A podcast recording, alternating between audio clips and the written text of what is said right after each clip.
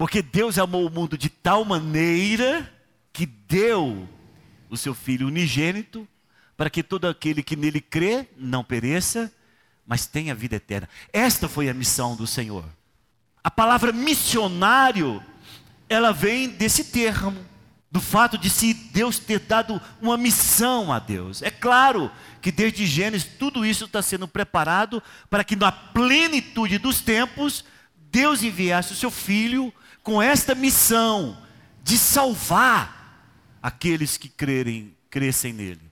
E no evangelho mesmo de João, ele diz, no capítulo 20, versículo 21, ele diz, ele aparece para os discípulos e diz: "Paz seja convosco".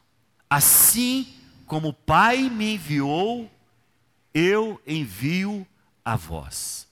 Então o Senhor, no momento da sua ressurreição, lá e depois no Evangelho de Mateus, ele ainda fortalece tudo isso dizendo: ide e pregai o Evangelho. Então a missão que começa no céu, se personifica em Jesus e dá continuidade à igreja, de maneira, irmãos, que não existe pessoas específicas dentro da casa de Deus em que você possa dizer: este tem uma missão ou este é missionário. Todos nós temos uma missão de pregar o Evangelho, porque a tradução do Evangelho significa boas novas.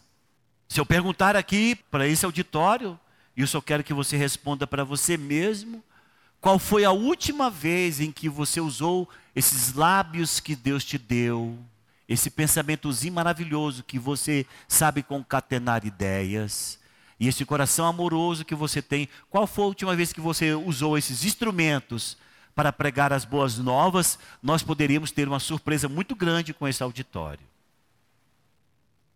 de pessoas que acham que o evangelho deve ser pregado por pastores que o evangelho tem que ser pregado por aqueles que têm uma missão específica de evangelista. Não, o Senhor deu a missão à sua igreja. Faz assim com a sua mãozinha direita. Agora fala assim comigo, eu tenho uma missão. Todos nós temos esta missão. A missão, ela entra para dentro de você tanto quanto quanto você permite que o Senhor Jesus Cristo reine no seu coração. Se você olhando para o seu espírito, você encontra Jesus sentado no trono do teu coração, e isso que te dá autoridade de dizer: Senhor Jesus. Se você tem isto na sua prática de vida, a mesma forma como você invoca o Senhor Jesus, você também invoca a missão que ele te deu. Porque lá no capítulo 20, versículo 21, que eu citei há pouco, sabe o que, que o Senhor Jesus faz para dizer para os irmãos que eles receberam a missão? Ele sopra. Recebei o Espírito, recebei a mesma missão, recebei o mesmo propósito. Assim como o Pai me enviou, eu envio a vós. Então eu quero falar disto, desta missão que você tem, dessa missão que todos nós temos. De não importa o lugar que estivermos, não importa em que circunstância for, não importa em que direção que, for, que tomamos, só sei que se plantados pelo Senhor em determinado lugar, ali eu tenho o encargo de trazer as boas novas e de influenciar todos que estão em minha volta com a glória e com a luz que eu tenho recebido do próprio Deus. Os irmãos estão entendendo? Diz amém. Há algum tempo atrás, eu trouxe uma palavra para a rede de homens, falando sobre um herói leproso. E foi uma palavra muito gostosa, que nós falamos, foi, inclusive, foi lá na casa, na chácara do José Júnior. E foi um momento muito gostoso, Deus falou muito forte conosco. E eu falava deste capitão do exército do rei da Síria chamado Naamã. Naamã, ele era capitão do rei da Síria. Ben Haddad era rei de Damasco, capital da Síria, que nesta época tinha o domínio do povo de Israel por conquistas de guerras.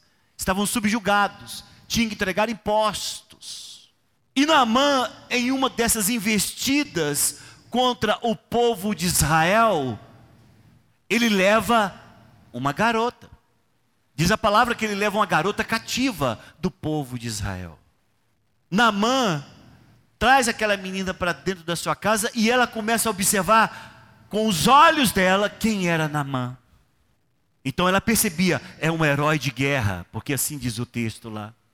Era o homem que entrava e aquela garota percebia que todos se inclinavam diante dele por reconhecer o heroísmo, a força, as estratégias. Ele era reconhecido a ponto de ser o braço direito de Ben Haddad. Ben Haddad, quando ia adorar o seu Deus maligno chamado Rimon, diz o texto que ele segurava na mão de Naamã para adorar. E Naamã era que levantava aquele rei primeiro. Ela sabia disso. Ela sabia que além dele ser um herói de guerra, um homem de primeiro escalão, todo o povo da Síria o admirava, porque a palavra diz que ele tinha um bom conceito. Era um homem cheio de condecorações. Casado, pai de família.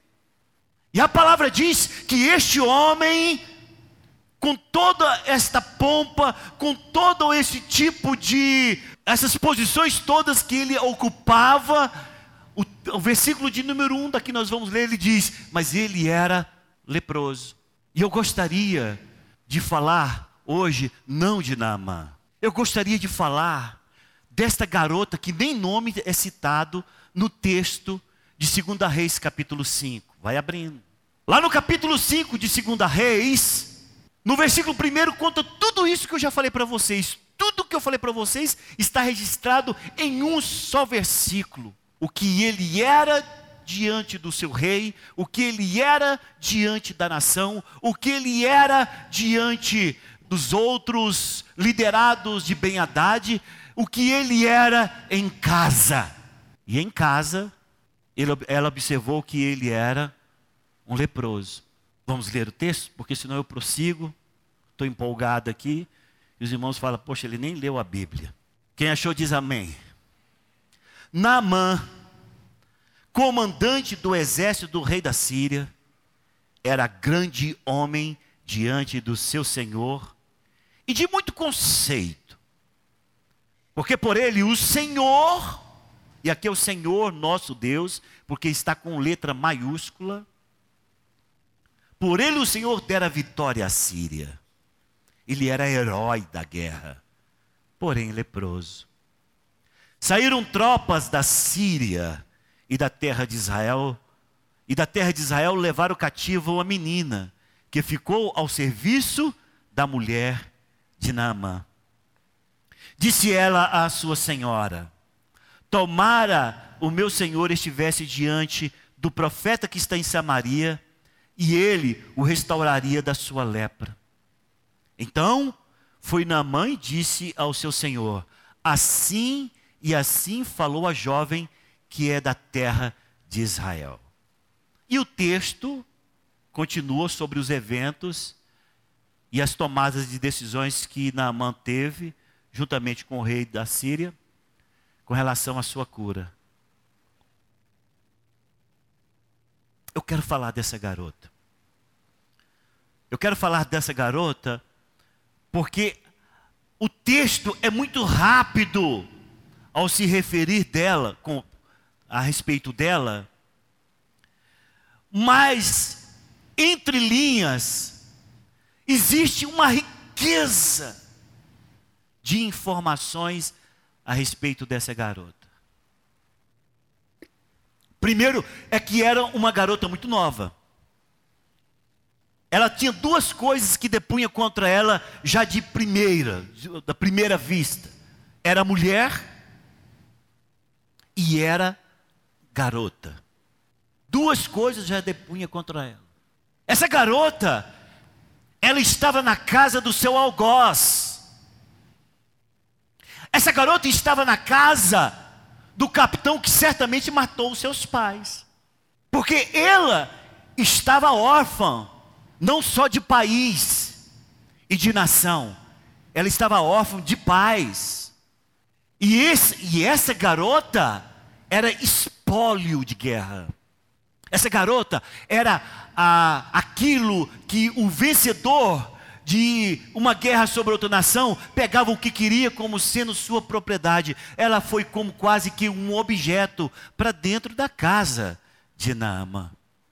Essa garota tinha contra ela o fato de servir a casa daquele que destruiu sua família, destruiu seu futuro dentro de Israel, destruiu as oportunidades de continuar o seu ensino com relacionamento ao seu Deus, destruiu as suas amizades, destruiu tudo aquilo que ela poderia considerar como sendo seus sonhos, ao trazê-la como espólio de guerra para servir dentro da sua casa. Essa é essa garota.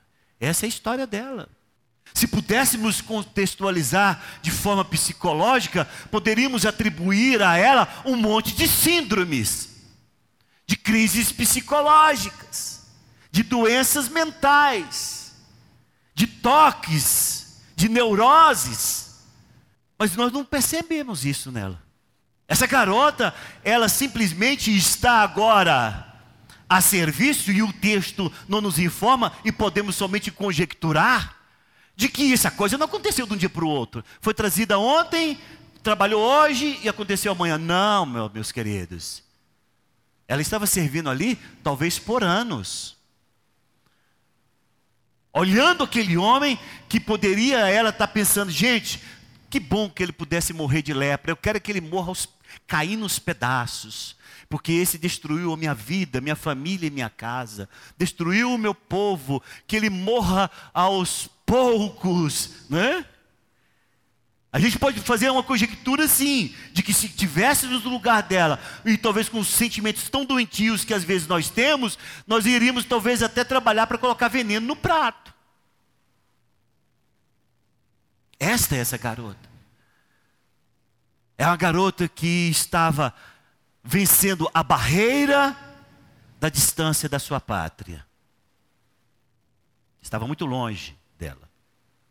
Ela estava vencendo a barreira da discriminação. Era uma escrava, uma megera, uma às margens, à esquerda, mulher, escrava. Era isso tudo que essa garota era. Ninguém desenha isto a respeito dessa garota. E muitas pessoas dão uma ênfase tremenda na restauração de Naamã. Mas começou aonde essa restauração? Começou no coração de quem esta restauração? Qual foi o propósito? Então, olhando de maneira muito particular e pontual na vida dessa garota, por que, que Deus permitiu acontecer toda essa tragédia na vida dessa garota? Porque foi permissão de Deus. Até mesmo porque, quando se fala a respeito das vitórias de Naamã, todos observam e depois escrevendo sobre ele, viram que as vitórias de Naamã tinham a mão de Deus. Era propósito de Deus. E sabe de uma coisa? Nos chama atenção. Nos chama atenção porque, às vezes, nós temos todos os fatores favoráveis para falarmos da nossa fé. E não falamos. E se alguém posteriormente nos questiona por que não falamos, sabe qual é o argumento mais terrível que usamos? É: eu não me senti livre para falar eu não me senti é, pronto para essa tarefa. Eu me senti envergonhado de falar. Eu não, não, me, eu não me dei essa ah, oportunidade. E o momento passou e eu não tive condições de falar do amor de Jesus. É assim que muitas vezes falamos. Eu já contei esse episódio aqui cem vezes. E os antigos que eu estou vendo ali, o Adilson e a Sônia, eu falo, gente, toda vez o pastor já conta isso aí. Mas foi algo que marcou minha vida, eu tenho que contar porque exemplifica isso. Eu tinha me convertido, eu era um recém-convertido. E eu entrei na minha sala de aula, eu falei, Deus, comigo mesmo, falando comigo, né? Deus, eu quero uma oportunidade para pregar para todos esses, esses filhos do diabo, para que eles aceitem Jesus. Na minha ignorância. E orei isso durante mais de três meses. Todos os dias. Sabe o que aconteceu um dia? Aconteceu um dia em que o professor não foi na sala de aula. Não foi, o professor não foi. E a turma, até hoje eu não entendo isto. E a turma foi e falou: vamos fazer uma roda gigante. E eu fui na onda, vamos! Certo? Falei assim: vamos brincar, vamos fazer uma brincadeira. Vai ter uma dinâmica aqui, alguém mais, mais esperto do que eu, vou fazer isso tudo. Fizeram a roda. Não me pergunte como aconteceu, e eu falo isso diante de Deus, a quem eu sirvo no meu coração, no meu espírito. A roda foi feita. Sabe qual foi a primeira palavra que surgiu? Brito, fale da sua fé para nós. Irmãos, parece que aquela palavra foi como um tiro na minha testa, um espaladrapo na minha boca, uma adrenalina no meu coração. Eu não conseguia nem falar meu nome. E eles falaram: Fala, Brito, você disse que é crente, fala a respeito desse Deus que você serve. E aquilo foi começando a ficar tão intenso que eu saí correndo. Saí, sem desesperado. E saí com dois sentimentos. Primeiro, de vergonha. Eu nunca passei tanta vergonha na minha vida. Segundo, com um extremo senso de culpa. Porque eu, por aquilo pedi durante muito tempo, e inexplicavelmente as, as coisas aconteceram, e quando chegou na hora de eu testemunhar, eu amarelei. Aí depois disso, eu fui para os pés do Senhor, pedi 300 milhões de perdão. E eu digo para vocês, até hoje eu peço perdão por isso. Até hoje. Quando eu lembro daquilo, é como se fosse a coisa. Já viu quando a coisa te fere? Né? Você conhece até as pessoas que estavam sentadas naquele, naquela roda. Eu não testemunhei. Eu falei, Senhor, me dá outra chance. E Deus me deu. Aqui estou eu falando.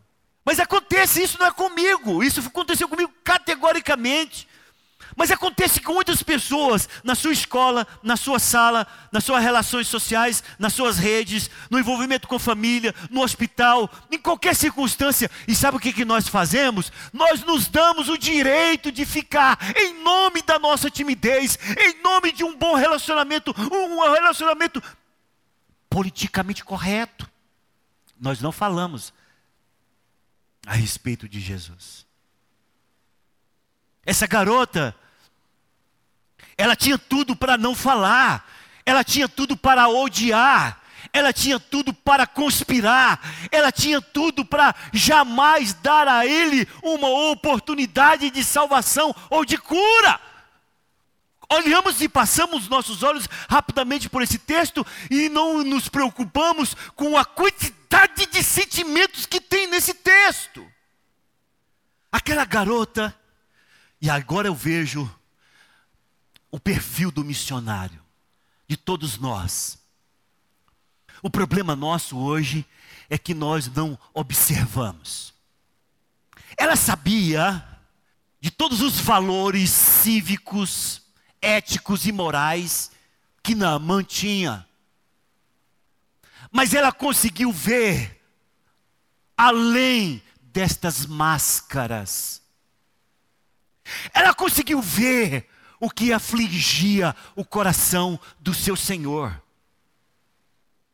Ela conseguiu ver além de todas as aparências e de toda aquela fugaz tentativa de se mostrar como maioral, ela descobria que no íntimo aquela era uma dor que ele queria com todas as suas forças e talvez trocaria tudo o que tinha simplesmente para se ver livre daquele mal, porque todos naquela época sabiam que a lepra era uma doença terminal.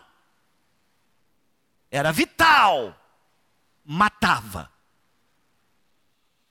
Aquela garota dentro do seu contexto, em vez dela se envolver ou revolver em mágoas, tristezas, decepções, angústias, choros, depressões, qualquer coisa que se envolvia de forma psicológica, não, ela simplesmente resolveu concluir o seu passado. Sabe por que, que muitas pessoas hoje não pregam o Evangelho? Porque são brigados com Deus. Escute o que eu estou dizendo para vocês. Eu não sei como é que se consegue ver de forma tão paradoxal isto. Odeia o Deus que serve. Ou se vinga o Deus que ama. Ou se transforma em uma, uma pessoa que drena, mas não quer dar para ninguém. Existe isso dentro da igreja. Eu não sei nem como poderíamos dar um conceito ou uma nomenclatura para isto. De pessoas que precisam de Deus, querem de Deus, mas têm mágoa de Deus. E em nome dessa mágoa de, com Deus, elas resolvem nunca pregar o evangelho desse Deus. Elas precisam dele, elas choram por ele, elas querem ele, elas sabem que ele socorre, mas elas têm uma vingança completamente empastada nas paredes do seu coração, de maneira que ela consegue se vingar em não falar desse amor para ninguém. Tem pessoas que têm uma amargura enraizada, tem uma decepção estruturada, tem um ódio completamente é, camuflado em ações contra o pastor ou contra os pastores, de maneira que qualquer coisa que se que requer dele, qualquer tipo de serviço, a vingança inconsciente que exacerba nas suas ações é: não faço e faço para que não dê certo. Temos isto dentro da igreja. Vivemos esse dilema dentro da igreja de além de não fazer, torcerem para que não se dê certo. É isso que acontece. Agora, essa garota, para ela tomar essa atitude, ela teve que fazer algo que eu clamo a vida inteira na vida dessa igreja. Por favor, conclua o teu passado. Conclua o teu passado comigo. Descobri nessa semana mais um irmão que por décadas guarda reservas ao meu respeito. Eu não sei mais o que pedir perdão. Eu acho que eu tenho que ir num rastejo, assim, ó, jogando, fazer um farelo de, de, de de vaca e jogando comigo as colheradas, para me pedir perdão. Por que, por que, que guarda rancor? Meu Deus, por que, que não fala no que, que eu errei? É tão simples a pessoa chegar para mim e falar, pastor, eu guardo mágoa do Senhor. O Senhor fez isso e isso comigo. Eu quero que o Senhor vá na frente desta igreja e me peça perdão. Irmão, eu faço isso com toda tranquilidade. Porque quando eu escuto histórias como a que eu ouvi essa semana, de pessoas que guardam reserva comigo há anos, e eu já vim aqui falar para os irmãos, porque isso aqui não é notícia, falar aqui para os novinhos que estão aqui nos visitando no começo do meu ministério, vocês não sabem o tanto que eu era rígido, eu era duro. E eu errei muito. Sônia está ali que sabe quem, é, quem era o pastor Brito. Mas o pastor Brito agora virou paz e amor. Não que é esse paz e amor politicamente correto. É o paz e amor que cresceu na fé, nos relacionamentos, foi quebrado por Deus, e que entende que fez tudo aquilo na mais profunda inocência de querer fazer o melhor para o reino de Deus. Já vim dez vezes aqui na frente dessa igreja pedir perdão. Mas eu ainda encontro pessoas que têm reservas ao meu respeito. E sabe o que acontece com essas pessoas que não concluem o seu passado? Essas pessoas que guardam essas amarguras, essas coisas, essas figurinhas, como álbuns que nós. Quem lembra dos álbuns que a gente fazia figurinha de soldado, de, de, de, de jogador? Ele tem esse álbum de figurinha. Queima isso, meu Deus! Oh, mas eu fico vontade de falar assim: queima, Senhor! E pudesse queimar mesmo. Mas só quem queima essa história do passado para viver uma vida presente e uma vida de vitória é a decisão da própria pessoa. Essa garota, ela queimou a história do passado dela. Ela não daria conta nunca de pregar para Naamã e querer o bem dele, se ela não tivesse concluído o seu passado e entendido claramente que o que aconteceu com ela foi vontade de Jeová. Eu estou falando de Jeová porque ela está no Velho Testamento. Ela concluiu o passado. Ela só teve condições de pregar o evangelho das boas novas, porque aquilo que era velho ficou para trás. Só existe coisa boa quando o velho fica para trás. Ela conseguiu isto. Ela conseguiu olhar para Naamã, já não mais como aquele que matou seus pais, mas ele olhou para Naamã com os olhos de Deus, que amou este mundo de tal maneira que deu, que entregou.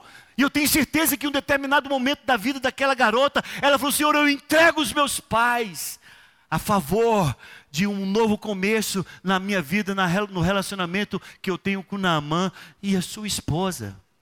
Só foi possível por conta disso de concluir o passado, de limpar a ficha, de colocar o sangue do cordeiro, de dizer: Eu começo de novo.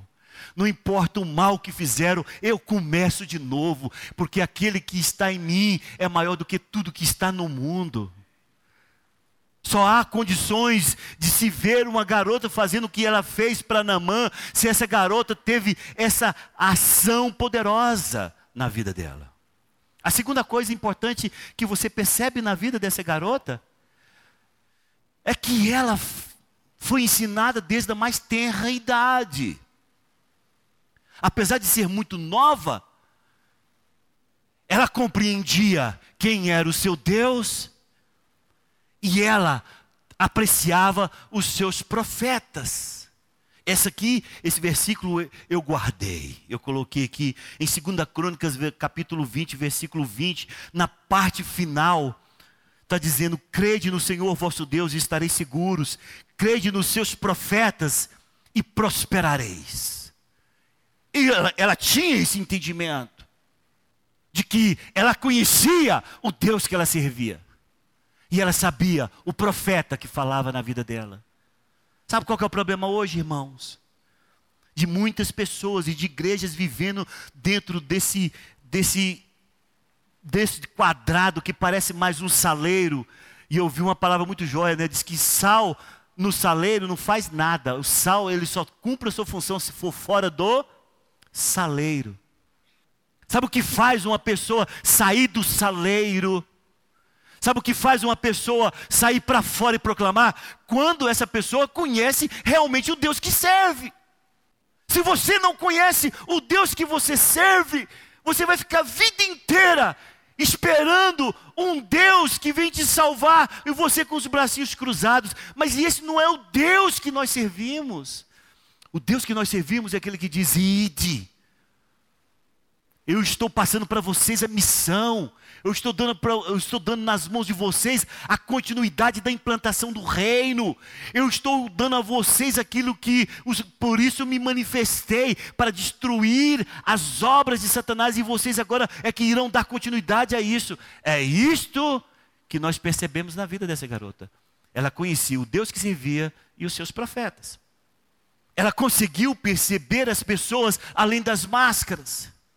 Ela olhou para Naamã e falou: o que esse cara precisa é de algo muito mais do que todas essas honrarias que ele tem recebido nesses dias. A dor desse cara é muito maior. Ah, mas como é bom, como é bom quando você está pregando o Evangelho, e isso acontece muito comigo. E Deus te dá a palavra de sabedoria, ou desculpa, a palavra de conhecimento da dor da pessoa. E aí, todos a palavra que você está dando, ela, ela redireciona. Ela redireciona para aquilo. E você começa a falar e você percebe uma coisa, que quando você começa a falar, redirecionado pelo Espírito Santo, lágrimas começam a cair dos olhos. Já preguei muito assim, em que você começa a falar tal, tal, e de repente, pum, passa para isso. Sabe por quê? Aconteceu uma vez assim comigo. Porque Deus quer curar o seu relacionamento com seu pai. Sabe por que, que isso está acontecendo com você? Isso já aconteceu comigo. E aí eu dou meu testemunho do relacionamento com meu pai. Desmonta, desmorona. Porque a pessoa percebe, eu quero servir esse Deus que conhece a dor do meu coração. Escute, igreja, todos nós temos a habilidade do Espírito Santo para que pregando o Evangelho do Senhor Jesus, nós possamos pregar para aquilo que está de trás das máscaras das pessoas. Porque 99% das pessoas, elas agem da maneira com aquilo que ela pensa que as pessoas gostariam que elas fossem. Nós sempre somos produtos do meio. Nós sempre vamos agir da maneira como nós pensamos que as pessoas gostariam que nós fôssemos. E é nisso que às vezes eu decepciono muitas pessoas, porque eu não consigo me enquadrar nisto.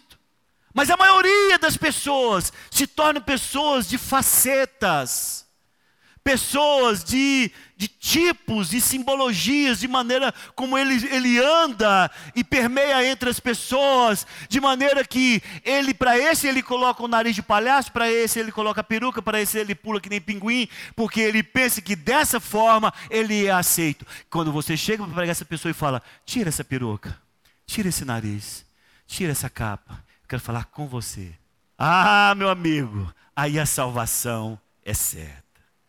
Essa garota, no decurso do tempo em que trabalhava, ela descobriu que aquele homem, por mais feroz, por mais bravo, por mais disciplinado, por mais querido, por mais honrado, por mais cheio de pompa, por mais um monte de coisa, o que iria tocar no coração dele era o fato dele ser leproso.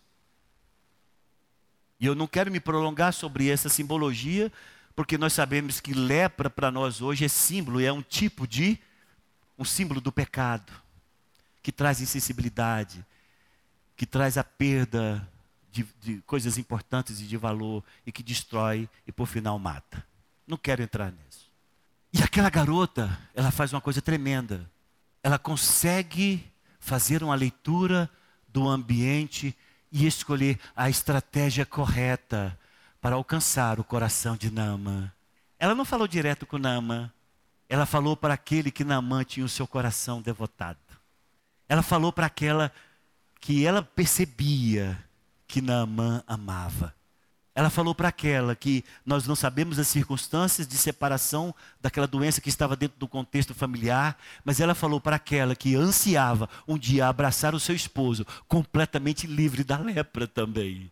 Você sabe, o maior problema nosso hoje, em termos de disseminação do Evangelho, é que nós não sabemos escolher os expedientes corretos. Nós temos hoje tantos situações muito fáceis de pregar o evangelho, mas eu vejo as redes sociais sendo utilizadas para fuxico.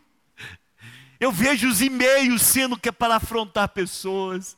Eu vejo o Facebook, é para falar mal da igreja. Esses dias me mandaram uma mensagem pelo Facebook. Eu não tinha a pessoa na relação lá, eu não, não sou muito bom nisso.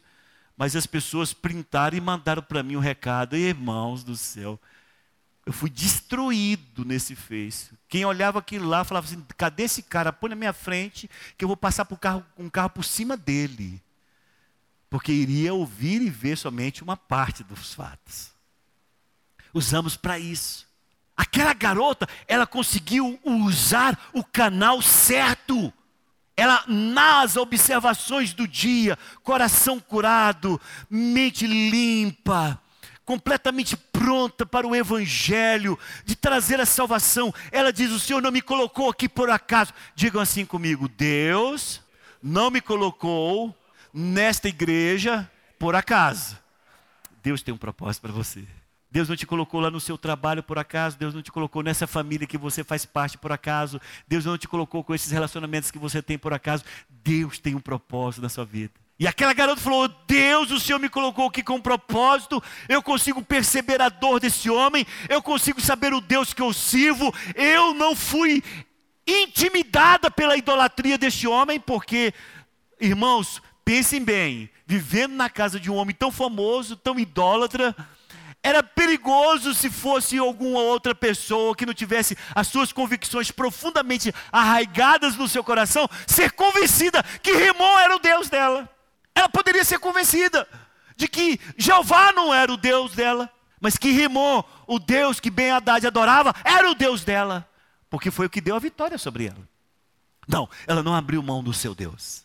Ela falou: Eu sei, Senhor, Jeová, que tu tens o meu propósito na minha vida, conheço todo o meu contexto, mas eu não vou ser de mimimi. Essa é a palavra nova, neologismo dos últimos dias. É pessoas que ficam chorando toda hora por alguma coisa, vitimada, a gente fala que é mimimi. Eu não vou ser cheio de mimimi, eu não vou ser vitimada, eu vou cumprir o teu propósito nessa terra. Digam todos, serviço na casa do Senhor. Deus tem um serviço para você, cara. Deus tem uma missão para você.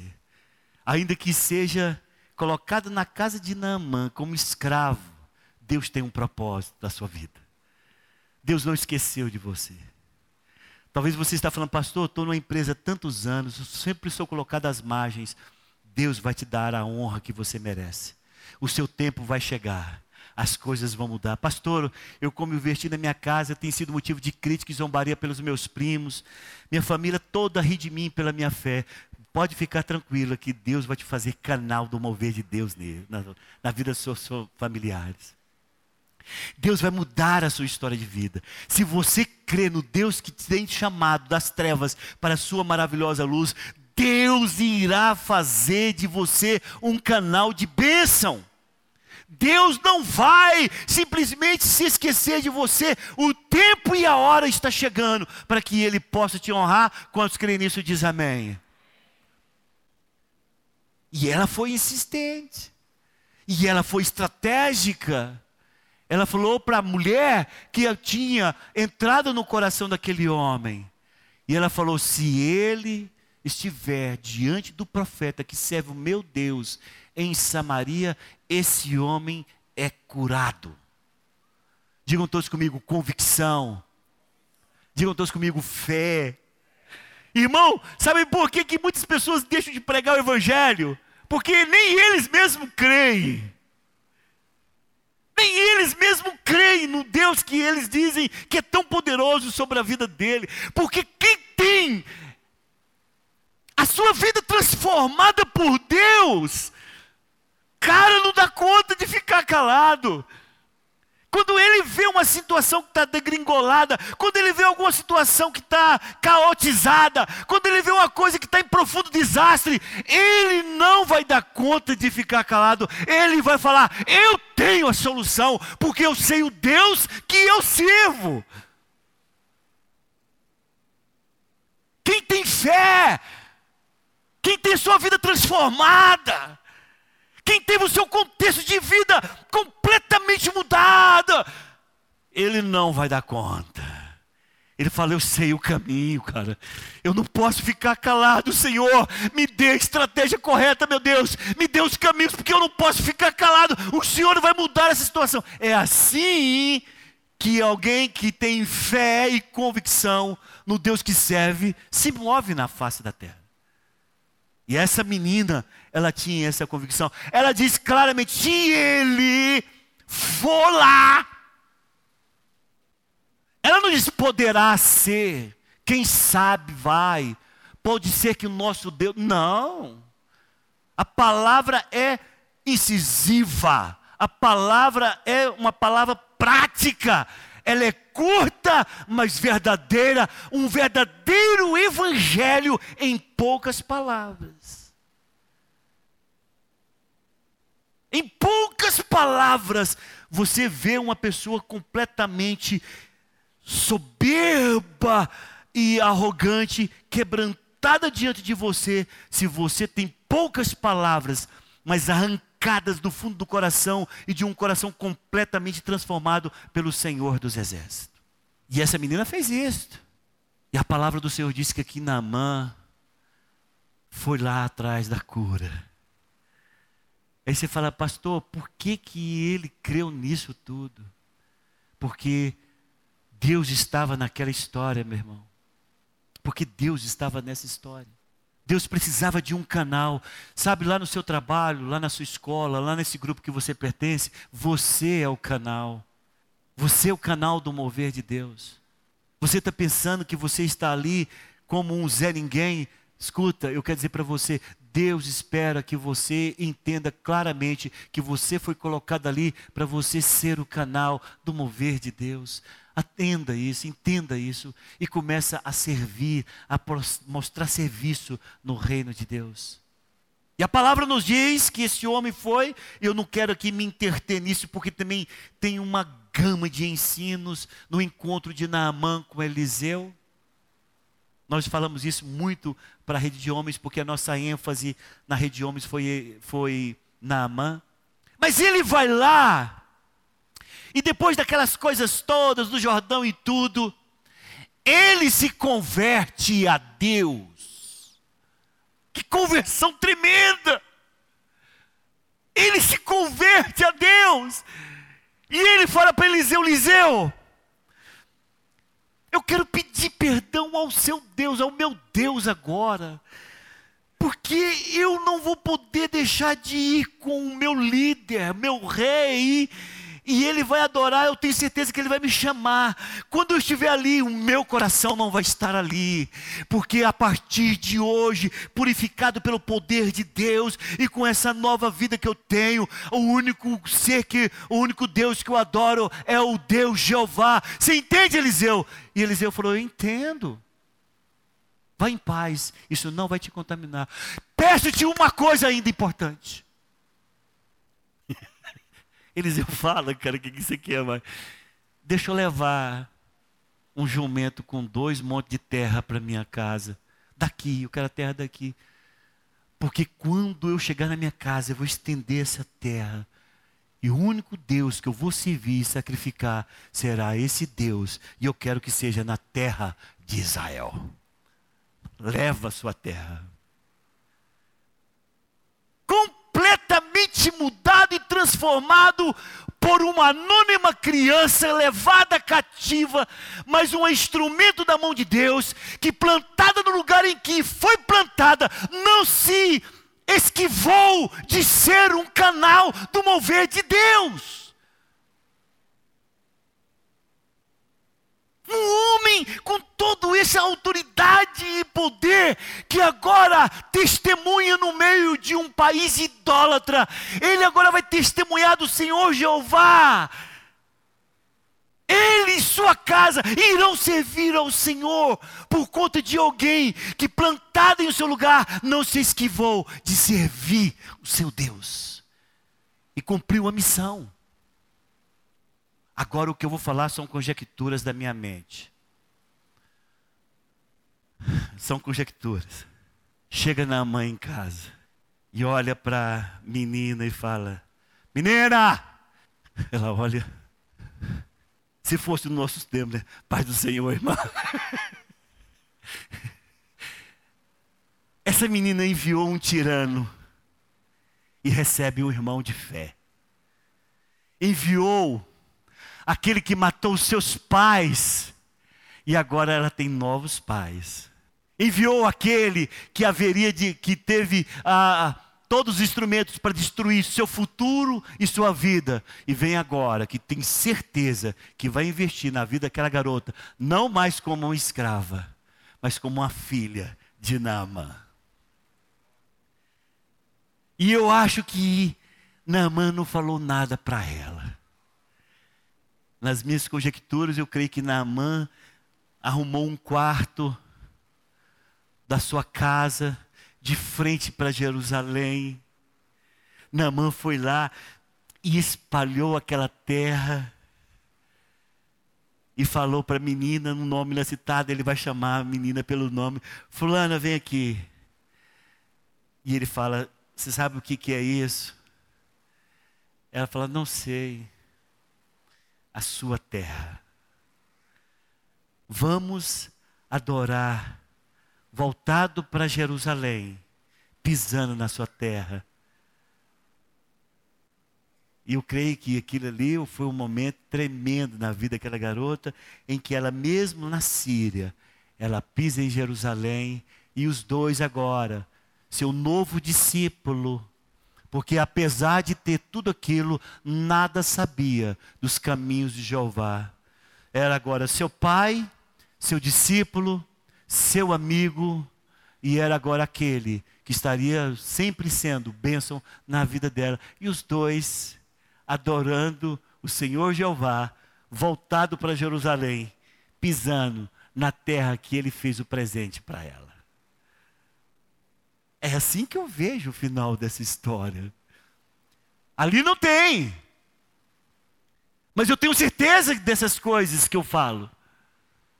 Porque ele não chegou indiferente. Ele chegou mudado, transformado. Um homem com a mente completamente nova em Deus.